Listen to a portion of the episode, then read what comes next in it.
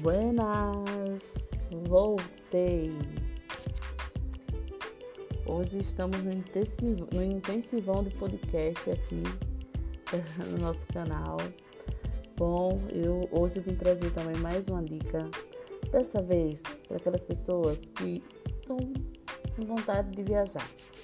Estão indo para fora do país, vão fazer a primeira viagem internacional então eu vim aqui muito respeitosamente, muito feliz por você para falar sobre aluguel de carros na Europa. Esse também foi um artigo que eu compartilhei lá no, no, no meu site, no miguelsantos.com, lá no blog, é, em dezembro do ano passado, tá bom? Bom, vamos começar? Você tá arrumando as malas para a estadia pelas Europa? É isso aí? Estou muito feliz por você. Vamos às dicas prometidas sobre aluguel de carros.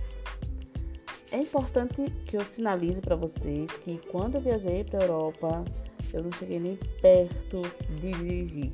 Os meios de transporte que eu mais utilizei foram trem e o famoso busão.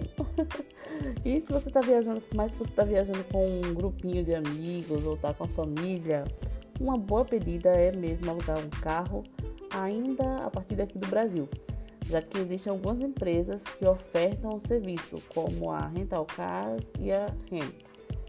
Tá bom, devem existir muitas outras. É só procurar no Google e que a gente com certeza acha.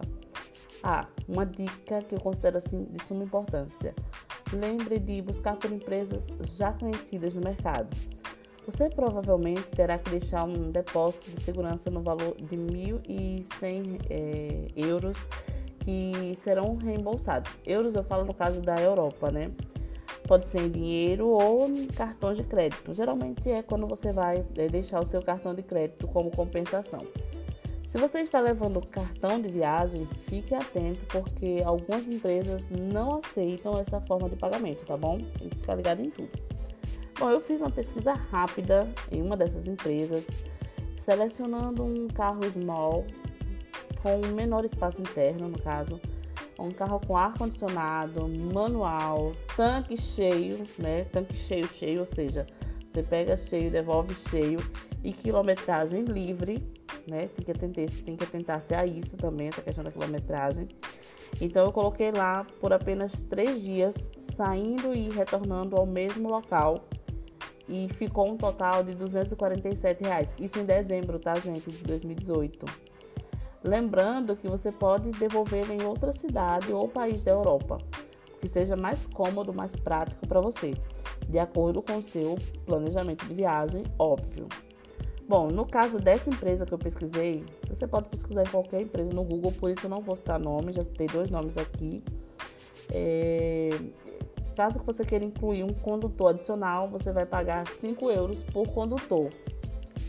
É bom lembrar de ver é, a questão do seguro também. Essa questão também é importante, tá bom? Bom, no mais, é isso por hoje. espero que vocês gostem da viagem e aproveitem cada momento, tá bom? Beijos!